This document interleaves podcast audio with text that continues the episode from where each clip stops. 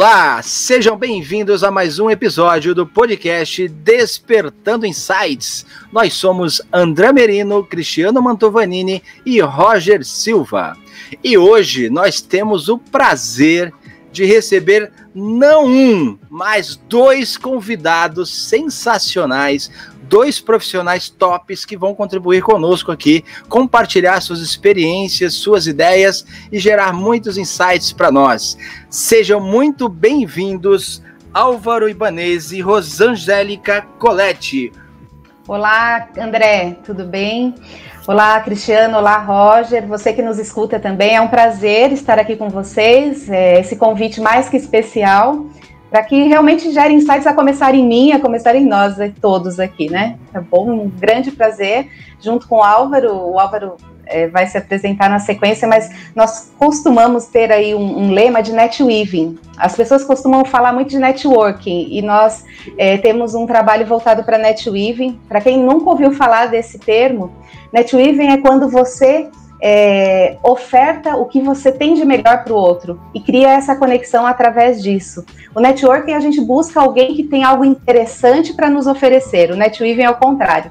Então nessa nesse podcast aqui o primeiro objetivo, tenho certeza que meu e do Álvaro, é ter algo a oferecer para você. O que a gente tiver aqui de melhor é o que a gente quer deixar nesse podcast. André, Roger, Cristiano, muito obrigado pelo convite. Estou feliz de estar com vocês compartilhando aí um grãozinho de areia. Eh, também aqui com junto com Rosangélica. Eh, estamos, como a Rosangélica falou, formamos parte de um movimento que fundamos que é NetWeaving Brasil e, eh, e temos trabalhado muito na parte de desenvolvimento humano, eh, especificamente com o sentido e propósito de vida.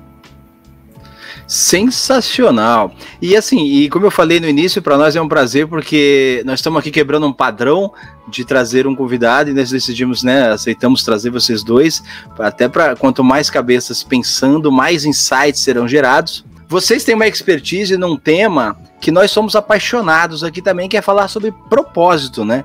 Propósito de vida. E dentro desse projeto que a Rosangélica citou, vocês trabalham muito isso, né? A questão do propósito das pessoas.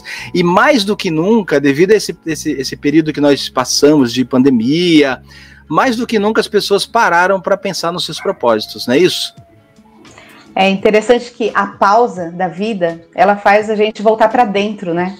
E o propósito ele vem de dentro para fora. Então, é, o que eu penso que esse momento trouxe para as pessoas foi essa, esse choque, né? Peraí, para onde eu vou? O que estava acontecendo comigo até aqui? Porque a gente está muito no automático, a vida está no automático, sem a gente perceber, né? E quando tudo mudou e quando tudo parou, o mundo parou, aí foi quando a pessoa olhou e falou assim: o que, que tem dentro de mim? Agora eu não sei o que, que as pessoas encontraram dentro de si, né? Ou se continuam procurando fora o que, que aconteceu nesse momento, mas o propósito está lá dentro, né, da gente. E algumas vezes ajuda o fato de pensar em si, em si mesmo, no sentido de deixar a teoria de lado. O que quero falar com isso?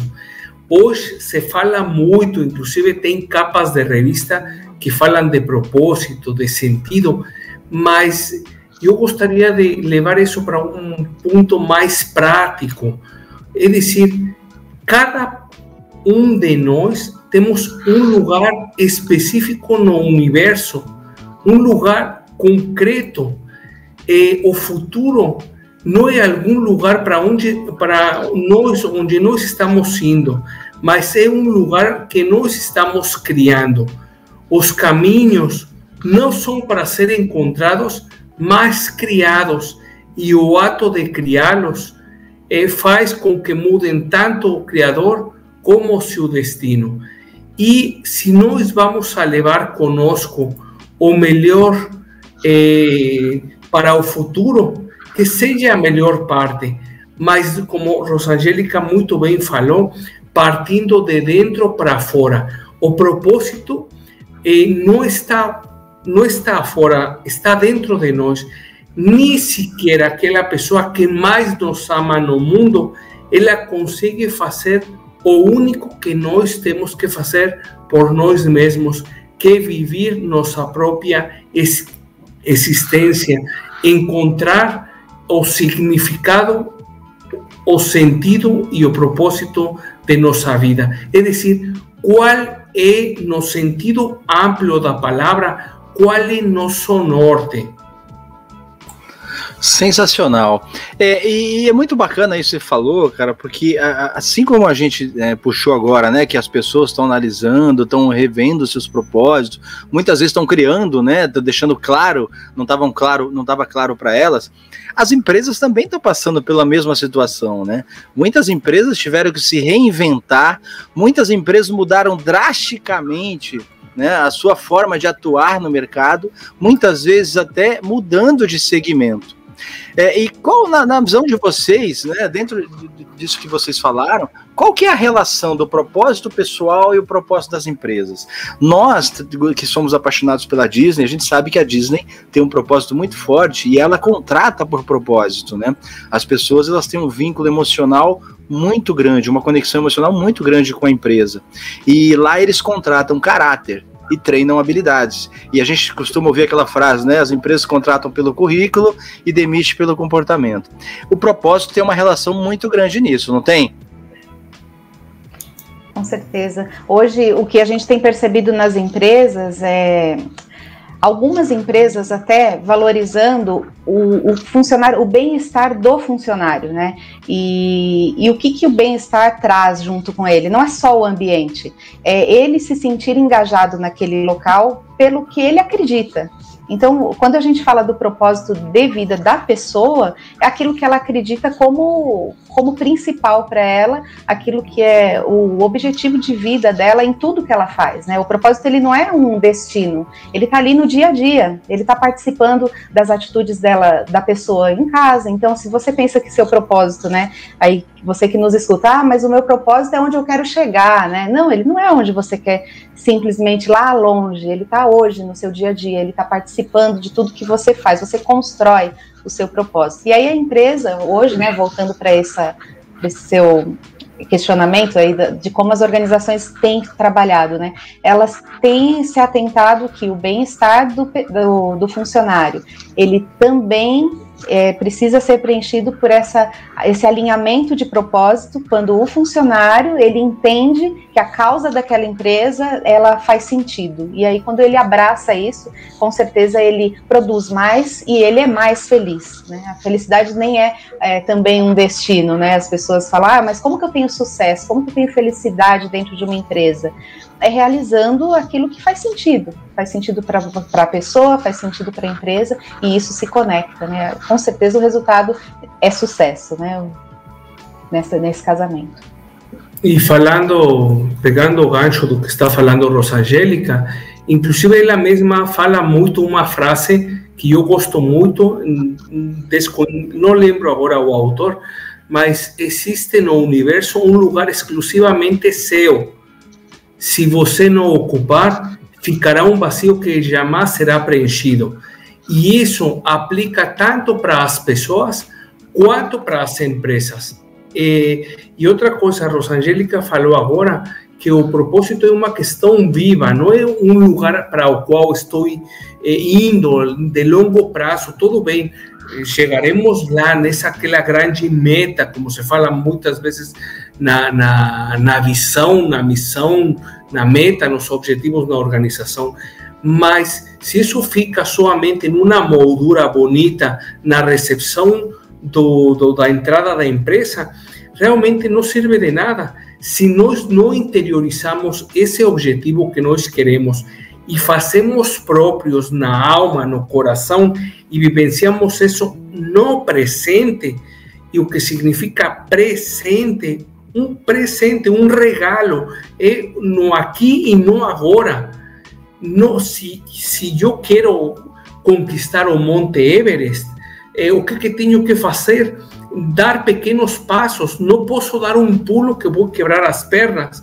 É decir, qual é meu próximo passo que é, o mais próximo que tenho e nesse presente que tenho é onde me tenho que concentrar. Então, eu acredito muito que esse propósito, como Rosangélica falou, parte de dentro para fora.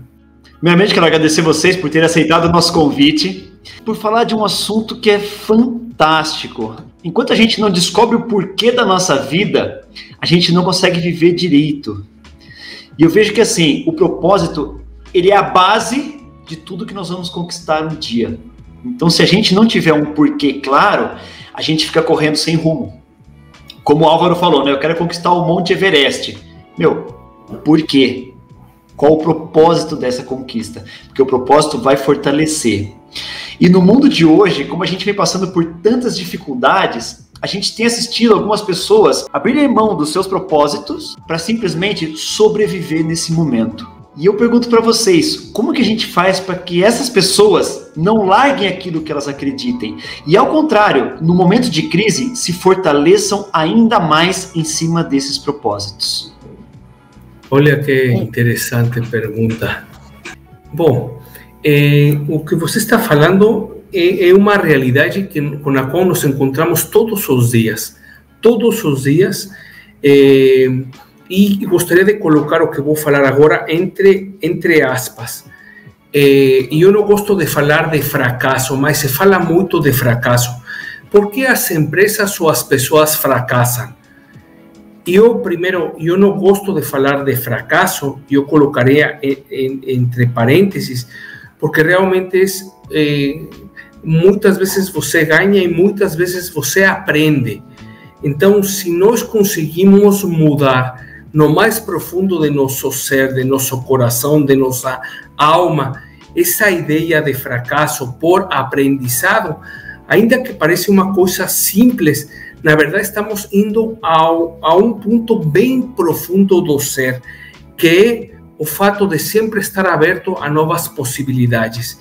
Então, quando eu vejo uma queda, um erro, como uma oportunidade de aprendizado, eh, minha perspectiva do mundo cambia totalmente.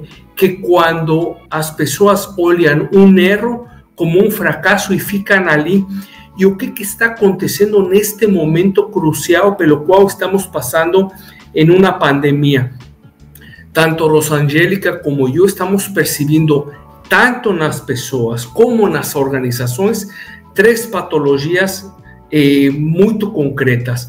Uma, a patologia de depressão, por estar extremamente preocupado pelo passado, estresse por ter uma extrema preocupação pelo presente e a ansiedade por ter uma preocupação excessiva pelo futuro. Agora, tem empresas e tem pessoas que estão com as três patologias dentro de si. Agora, falar desde um ponto de vista teórico é bonito. Agora, eu posso e prefiro falar assim, Álvaro, eu já passei por isso, eu já vivenciei as três coisas e realmente é, é, é, uma situação que nós temos que aprender a dar espaço. Quando o Cristiano falou o como fazer, o primeiro eu acho que reconhecer, entender, aceitar o momento atual que estou vivenciando, porque no momento que não aceite a situação pela qual estou passando como organização ou como pessoa e achar que tudo está bem, o que vai acontecer é que vamos estar afundando ainda mais, porque não estaremos tomando consciência do que está acontecendo e que isso pode ir direcionado a meu propósito ou exatamente me afastando de meu propósito. E numa crise também, acho que vale ressaltar é, o quanto que a gente se faz, por vezes, vítima e não protagoniza, né?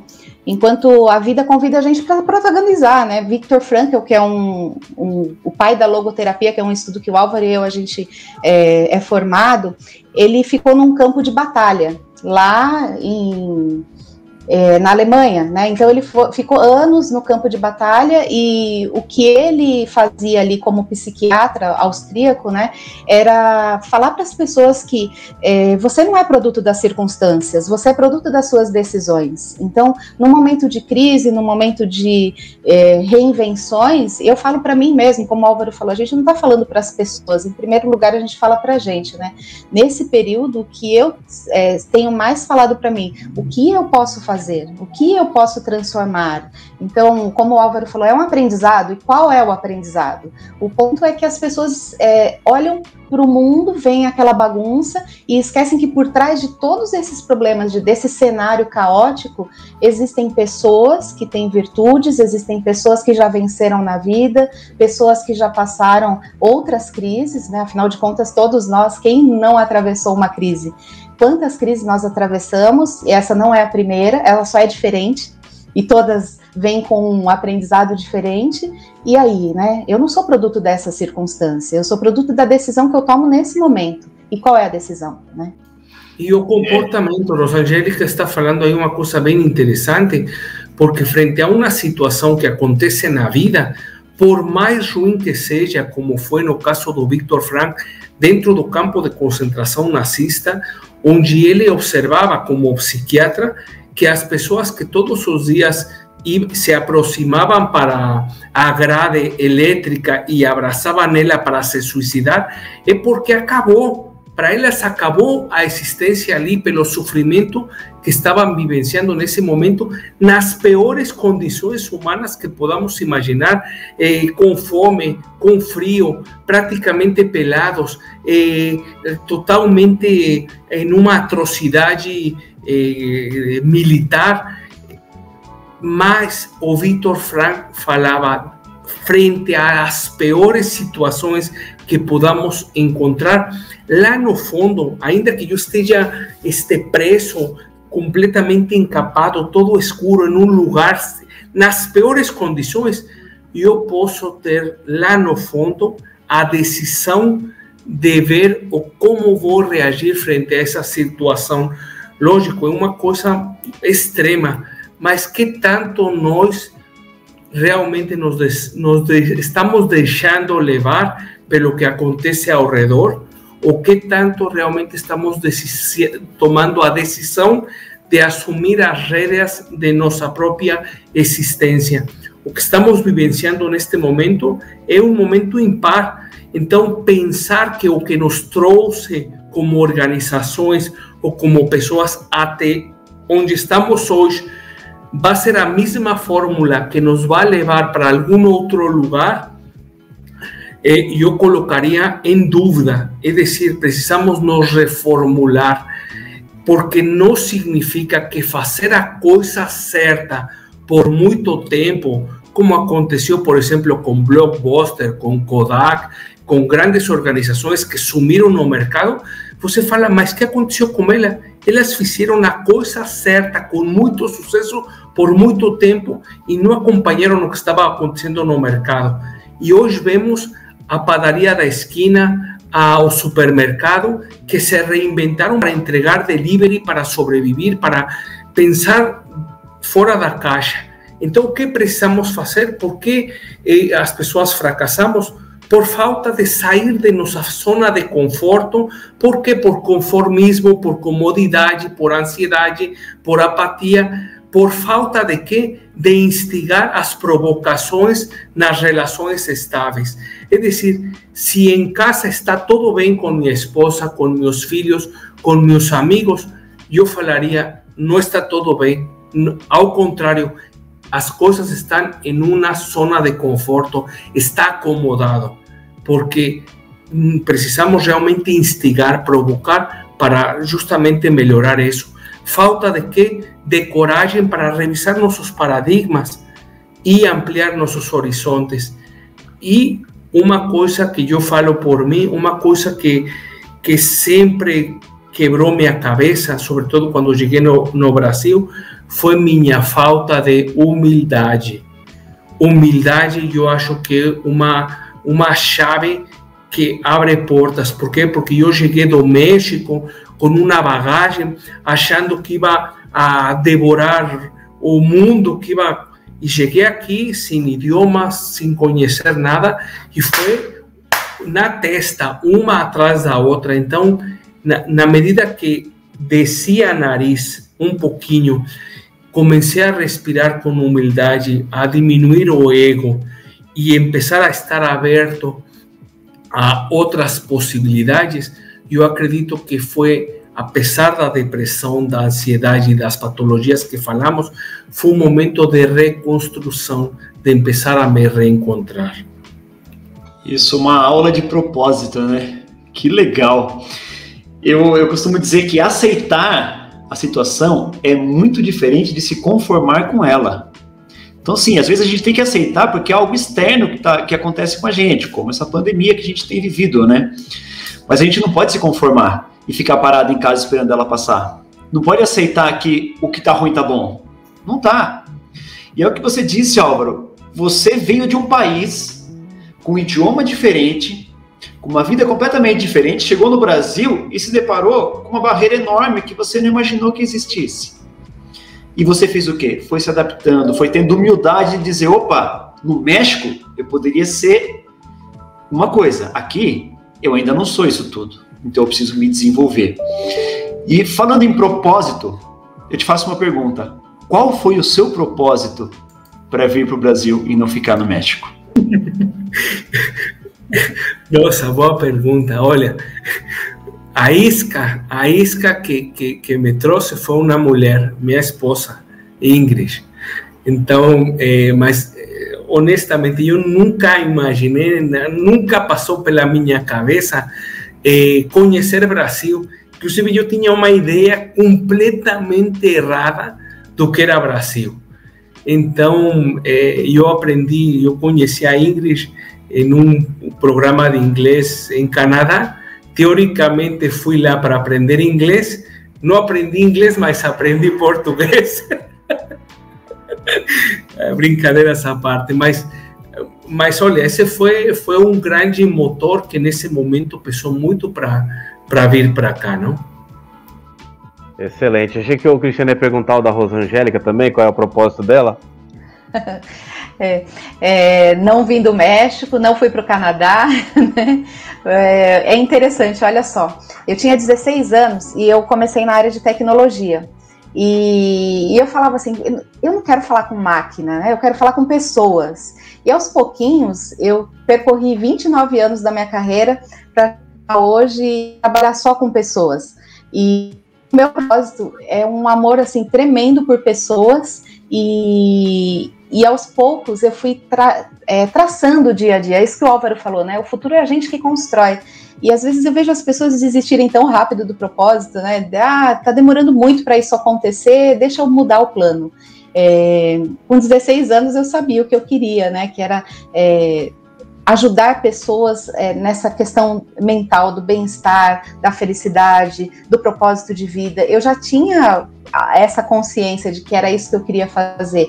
É, só que eu passei primeiro por tecnologia, passei por tantas coisas para chegar onde eu cheguei hoje. Então, o percurso às vezes não é no nosso tempo, né? Ele é no tempo que ele tem que ser e ele é construído. E, e bom, o Cristiano Rosangélica fez uma pergunta eh, que eu meio que respondi pela metade, porque eh, eu estaria me contradizendo se falaria que meu propósito, o que me trouxe foi uma questão externa que minha mulher, que amo muito e, e realmente foi o que me movimentou para vir para cá. Mas eu acho que um grande propósito que eu que, que bate lá no fundo, nas vozes interiores, e que sempre procurei, pensei estudava e tal, e somente foi resolvido recentemente, alguns poucos meses atrás, foi que meu propósito era eu me colocava sempre na cabeça que eu queria ser feliz. E eu também palestro, tenho eh, com jovens tal, e eu sempre perguntava para eles também sobre o propósito e o sentido. E normalmente todo mundo falava: eu quero ser feliz, como uma finalidade. E, e é uma coisa, parece um clichê, o que, você quer da vida? Ser feliz, ser feliz, ser feliz. Mas você é feliz? Mas você é feliz? E essa pergunta eu fazia para mim: sou feliz? E algumas vezes eu estava colocando minha felicidade em coisas de ter ou de ostentar. Ah, quando eu tenha a formação na escola fundamental, vou ser feliz. Quando eu fizer a graduação, quando eu tiver um carro, quando eu tiver, quando eu for, quando eu atingir determinado título. Olha, afortunadamente, graças a Deus, eh, atingi muitas coisas boas, mas sendo bem honesto, será que isso resolveu aquela questão de, de ser feliz? Eh, eu acho que não, e por isso toda essa depressão, essa ansiedade, e que isso foi resolvido recentemente quando descobri os três segredos, os três segredos da felicidade. E aí, este, inclusive para os que nos estão escutando, recomendaria tomar eh, uma caneta e um papel, porque isto que vou revelar para vocês levou para mim 41 anos para chegar nessa conclusão e que estou passando para vocês a receita do bolo da felicidade. São três coisas unicamente. O primeiro segredo para atingir a felicidade foi a realidade. A realidade. Qual é minha realidade? Então, descobri que o segredo da felicidade é partir de minha realidade. Estar olhando para meu vizinho que tem um Ferrari convertível, isso simplesmente me gerava ansiedade. Então, qual é minha realidade? Minha realidade é, é, que tenho um carretinho aí, mas essa é a minha realidade. Tenho que aprender a ser feliz com esse carretinho que eu tenho. É, Rosangélica, até gostaria que me ajudasse, porque ela também está, estivemos juntos quando descobrimos isso. Rosangélica, qual foi o segundo segredo da felicidade? Esse é mais importante que o primeiro, Álvaro. Esse realmente a gente tem que colocar no papel.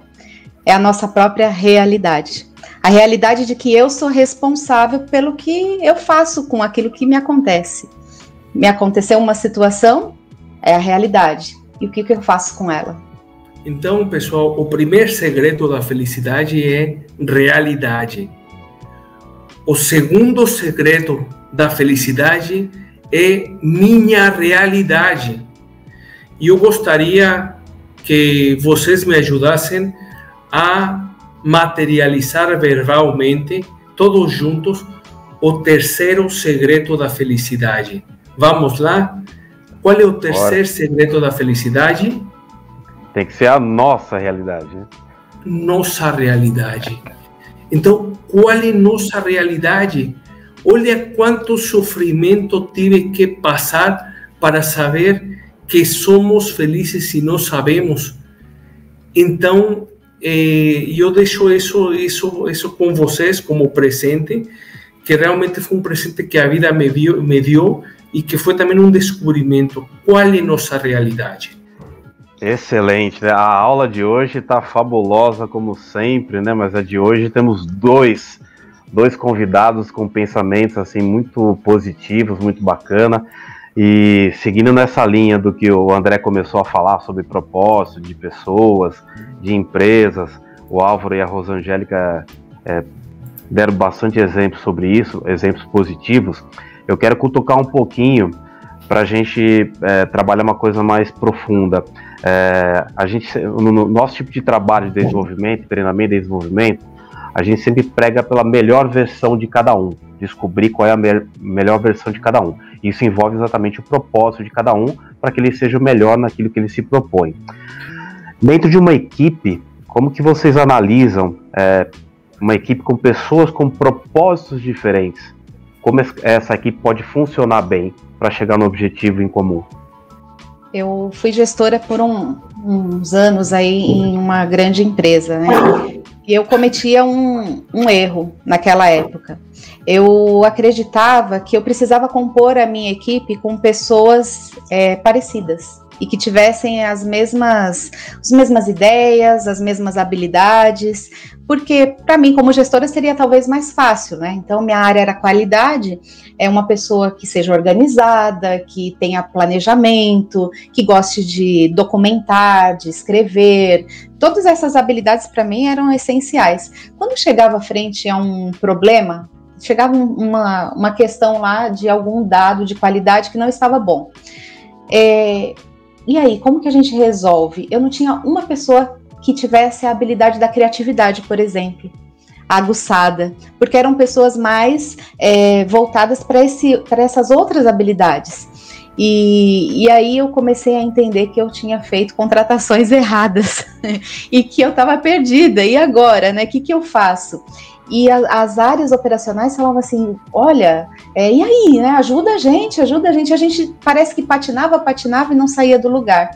E aí eu comecei a descobrir que eu precisava compor essa equipe com pessoas diferentes, com pessoas que tivessem a riqueza delas, é, que agregasse por si, é, cada uma somada à outra, que isso sim ia ser a orquestra, né? Então, é, quando você falou aí do propósito, né? Como que você compõe essa equipe distinta, né? De pessoas que têm pensamentos, ideais todos distintos. É, nós somos o gestor, ele é o grande orquestrador, né? E ele tem que coordenar esse violino com o trompete, com a, o violoncelo, com todos esses instrumentos, e ele não precisa saber tudo que cada um faz. Talvez o, o maestro ele nem saiba tocar violino, porém ele coordena alguém que é especialista de violino. Ele, ele consegue ali saber o momento certo, saber a nota certa, e, e essa é a beleza, né? Então é, é, interessante como eu descobri isso da maneira sofrida, né? Então eu já tinha escolhido todo mundo igual e tive que renovar a equipe, e isso também teve que ser aos poucos, gradativo.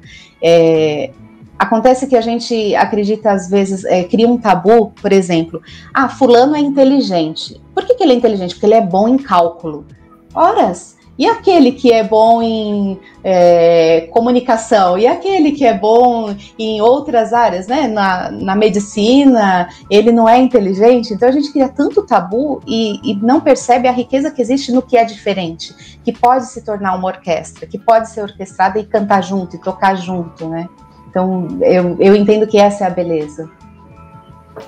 E esta pergunta, Roger, que você fez é interessante, é, porque estamos já entrando a parte de equipe, de colaboração, é, eu vejo como um baita desafio, porque agora a Rosangélica falava de uma orquestra, é, e acredito que nas equipes, em qualquer empresa, justamente é como se fosse uma orquestra. Qual é o objetivo dessa orquestra?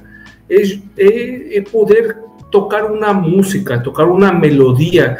É, e o que, que, seria tocar essa música? É, o ideal seria que fosse uma coisa harmônica. Eu acredito que, no fundo, seria tocar uma, uma, uma música harmônica. Agora, essa equipe pode ser com um amigo, pode ser aqui com minha esposa, pode ser no, no trabalho, eu acredito que o mais importante, apesar de nossas diferenças, que são muitas, é justamente qual é a bússola interior que guia nossas vidas para esse objetivo em comum. É decir, em uma equipe, o que, que está guiando a cada pessoa? Se para algumas está, pode ter diferentes motivos, mas para atingir o norte, temos que todos remar para o mesmo lugar, porque eu posso estar, eh, eu vejo aqui em casa, é eh, muito bonito falar de equipe e tudo, mas eh, para o melhor vai ser perguntar para minha esposa se realmente como são as coisas no dia a dia, não?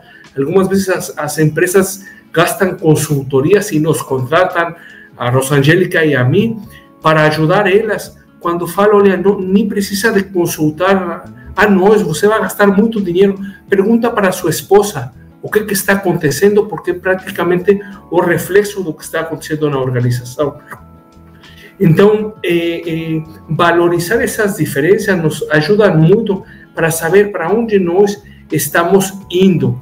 E falando de nossa interioridade, nós também temos que fazer equipo com nós mesmos e com nossas próprias áreas de vida. É dizer, eu não somente sou espírito, não somente sou matéria, eh, também tenho uma área cultural, uma área acadêmica, uma área emocional, uma área cultural, uma área econômica.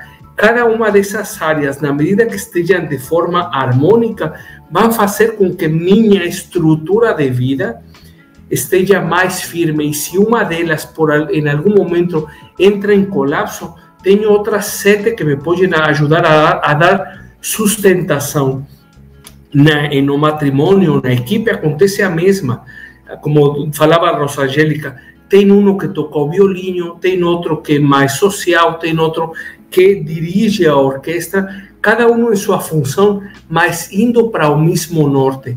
Porque senão, o que, que vamos a ter? Um alto custo, um alto risco e poucos benefícios para atingir o, objetivo. Então, se nós queremos eh, eh, revertir essa equação e atingir a um custo baixo, com baixos riscos e altos benefícios, é melhor nos alinharmos para chegar de uma forma menos dolorida a esse objetivo, curtindo nossa realidade. E mais que numa equipe, numa empresa, passamos muito mais tempo de vida que algumas vezes com a família que nós amamos, não? Excelente, né? O exemplo que a Rosangélica deu também fica muito fácil da gente visualizar, né? A gente tem a mania de rotular as pessoas, ou dentro da equipe, ou principalmente o nosso gestor, né? É, as equipes entendem que ele poderia pensar diferente, agir de modo diferente, é, a gente nos nossos treinamentos a gente levanta muito essa questão, né, de é, coloque a melhor pessoa para fazer tal coisa, né? O do, nós três aqui, o Cristiano entende mais liderança, então ele desenvolve esse projeto, o André com atendimento ao cliente e eu fico com o trabalho em equipe, porque é onde a gente se sente mais confortável. O Álvaro levantou uma questão aí das grandes empresas que faziam tudo certo e de repente desmoronaram. O caso de Kodak e Blockbuster jamais imaginariam né, que pudessem é, perder a essência deles. É, muitas pessoas questionaram por que, que a Kodak não foi a pioneira a entrar na, no mundo da câmera digital, né? E, e era uma linguagem diferente para eles, um, um momento diferente de especialidade, né? E quando a gente fala de trabalho em equipe, propósito, propósito da empresa e das pessoas, né? Como manter essas pessoas engajadas se para não, não fracassarem, não verem o objetivo não seria alcançado? Eu vou falar aqui a, a minha percepção sobre isso, até como quem foi gestora, né? As empresas hoje têm gastado muito dinheiro, não só hoje, acho que as empresas gastam muito dinheiro para desenvolver pessoas. É, e elas podem ampliar esse olhar de fazer o que você comentou, né? Qual é, qual é o melhor? Extrair o melhor daquela pessoa. Então, como manter engajada a pessoa? A partir do momento que eu faço o meu melhor, e aí vocês têm um, um exemplo clássico disso, né? De valorizar o melhor de cada um. Então, o Roger é, especialista em equipe, o Cristiano especialista em liderança, o André especialista em atendimento ao cliente. Quando você faz aquilo que você ama e que você tem essa melhor habilidade, você está engajado. Porque você está dando o seu melhor e, além disso, de dar o seu melhor, as pessoas veem que você está dando o seu melhor. Isso para você é fantástico, é o melhor feedback que você tem porque ele entendeu que eu gosto disso, ele entendeu que eu sou bom nisso, e, e para a equipe, o quanto isso é importante, né? Então, só que como que eu descubro melhor? Aí que vem o ponto, né? O líder ele tá lá é, envolto de reuniões, de responsabilidades, de metas, e ele tem pessoas. Então, se ele é simplesmente é, operacional, ele não precisa ser líder. Então, se ele é um gestor de pessoas, o primeiro papel dele aí, e eu falo por mim, o que, que eu sempre busquei e o que eu levo para as pessoas é você já sentou do lado do teu funcionário? Você já sentou do lado daquela pessoa que faz parte da sua equipe e já entendeu qual que é o melhor dele? Porque tem gestor que não sabe. E essa é a verdade. É, ah, ele é, é, melhor nisso ou naquilo. Ele fica perdido, não sabe o que, que é, ele tem de melhor, porque ele simplesmente delega tarefas. E são tarefas. Ah, você é, faz isso, você faz aquilo. Tá, então é, qual é o melhor de cada um? Aí ele pensa, eu tenho que desenvolver fulano. Ah, mas eu, será que eu já não tenho isso na equipe, né? E o engajamento eu penso que vem disso, de você é, reconhecer o melhor de cada um da sua equipe, e para isso você tem que sentar ao lado, você tem que conhecer a sua equipe. É, eu já fiz treinamento debaixo do MASP lá na Paulista. para sair do ambiente de trabalho e sentar no chão com todo mundo e bater um papo legal e entender que ele é uma pessoa, ele não é só aquele crachá que entrega aquilo que é importante no final da, do, do mês no relatório ou no dia a dia. Eu quero entender quem é ele, quem é ele como pessoa. E a partir daí, gente, o engajamento é, é impossível não existir um engajamento quando a pessoa se sente reconhecida naquilo que ela é como pessoa. Né? E, e, uma coisa importante, retomando isto que acabou de falar Rosangélica, é, é uma coisa extremamente importante, além de conhecer as competências, as capacidades, engajar a, ao colaborador, é pouquíssimas vezes, pelo menos desde minha experiência, pouquíssimas vezes tenho presenciado líderes ou gestores que conhecem realmente qual que o propósito de cada um de seus colaboradores.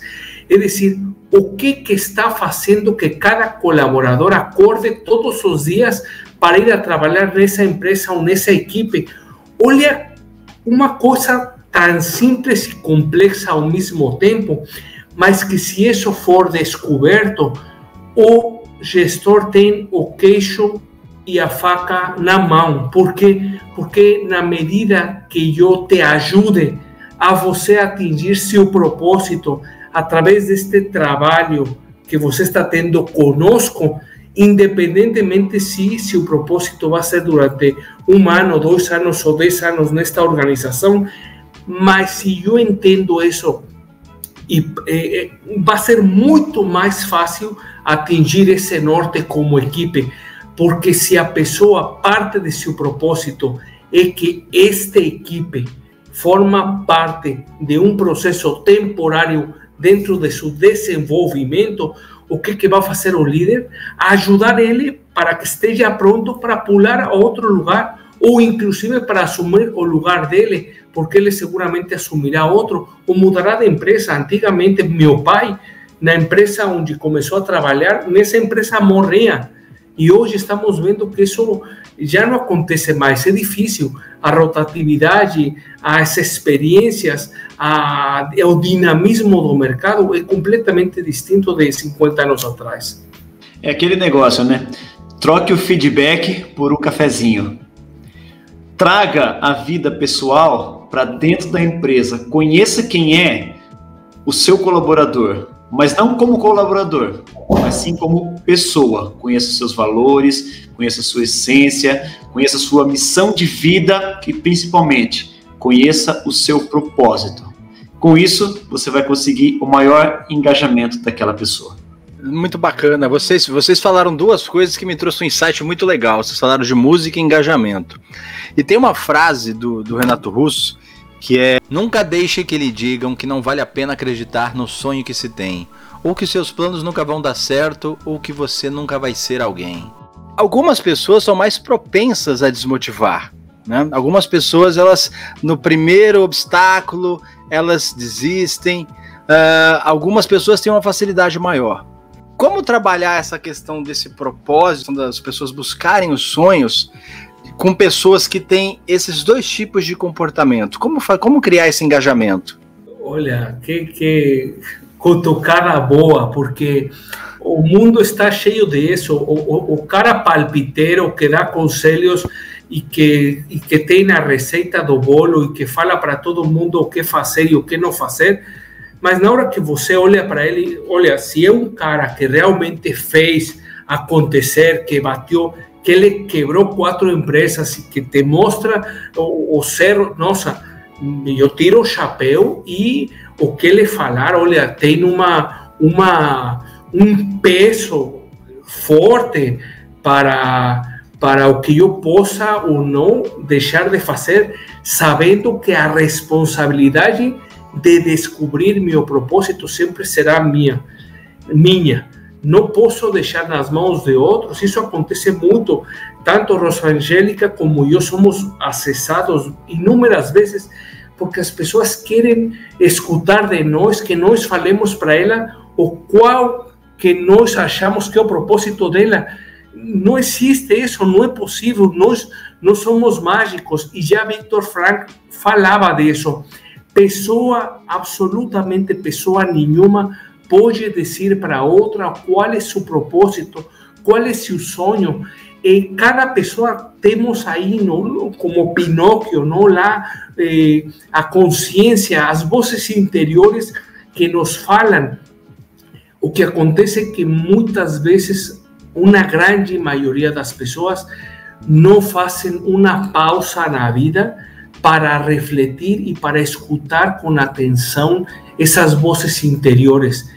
É dizer, cada pessoa tem que descobrir, descobrir seu propósito, seu significado, seu sentido por si mesmo e aceitar a responsabilidade que sua resposta implica. Isso eu não estou falando isso.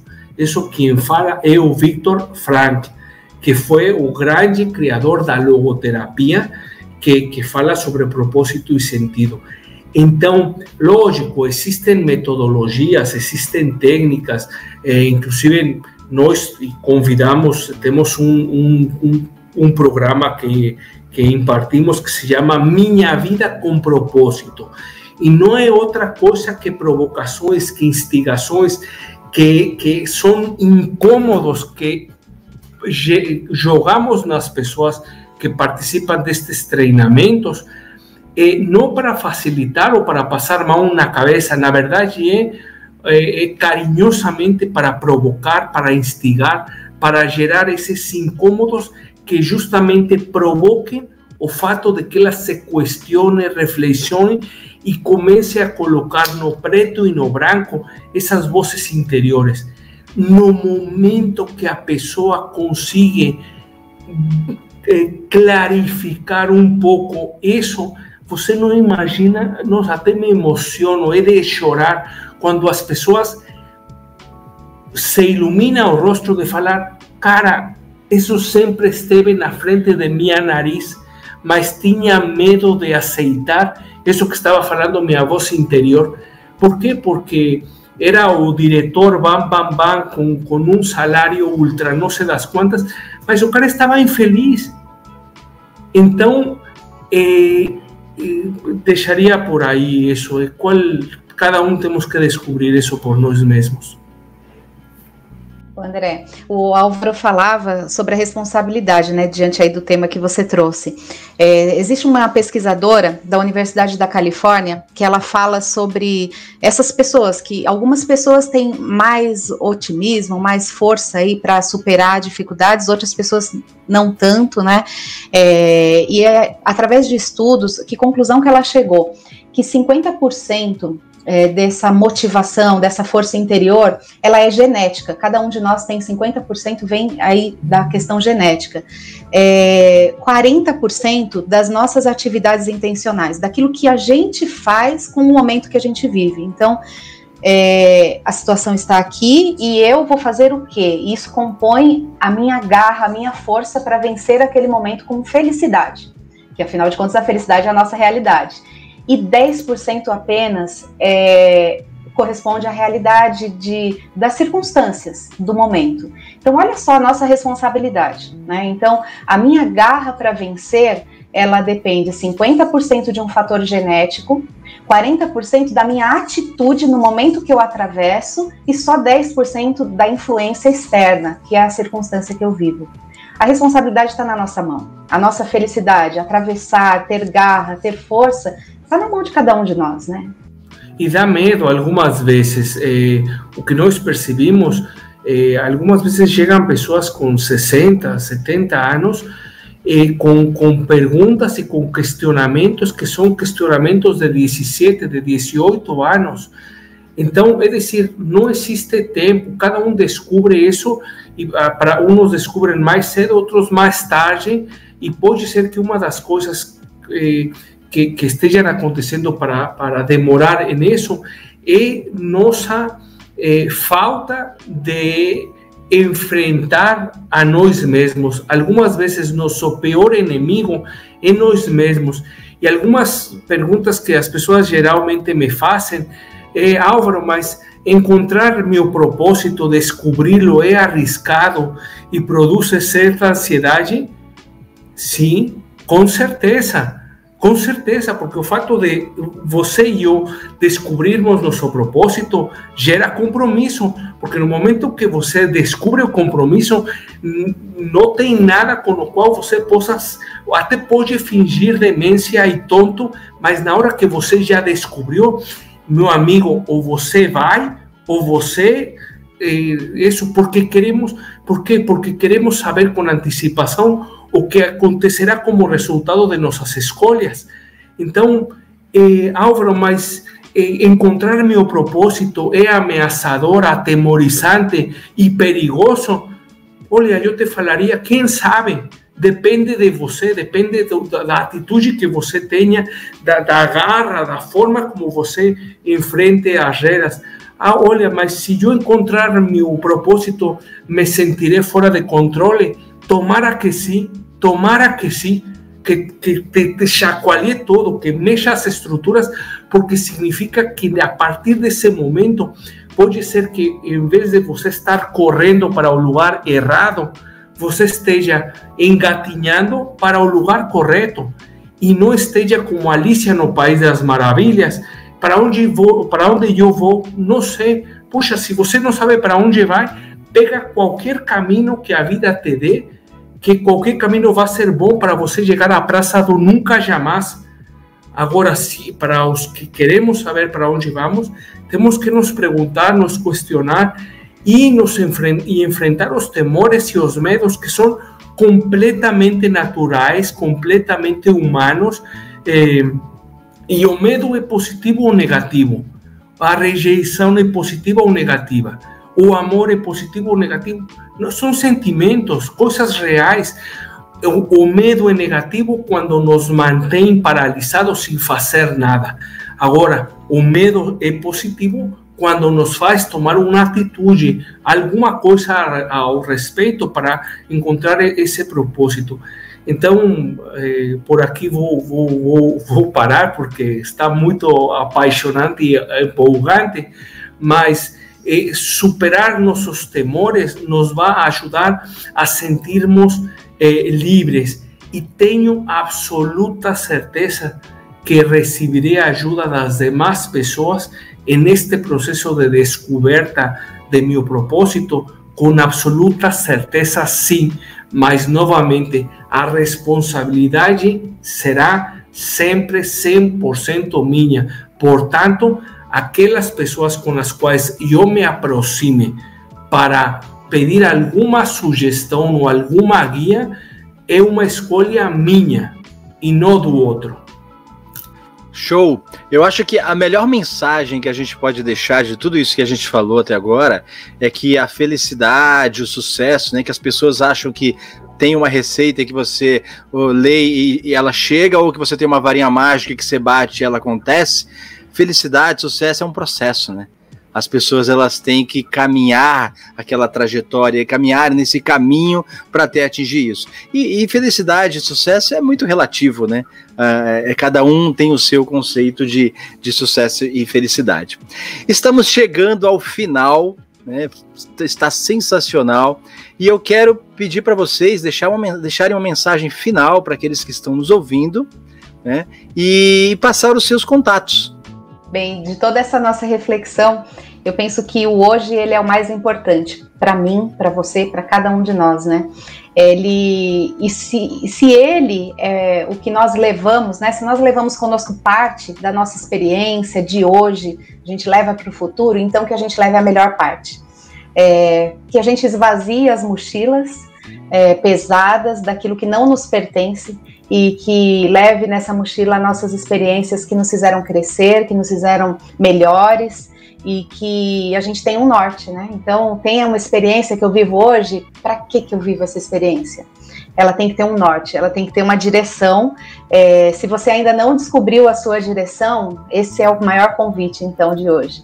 Descubra a sua direção e carrega na mochila suas melhores experiências, porque a cada passo essa experiência vai ser importante.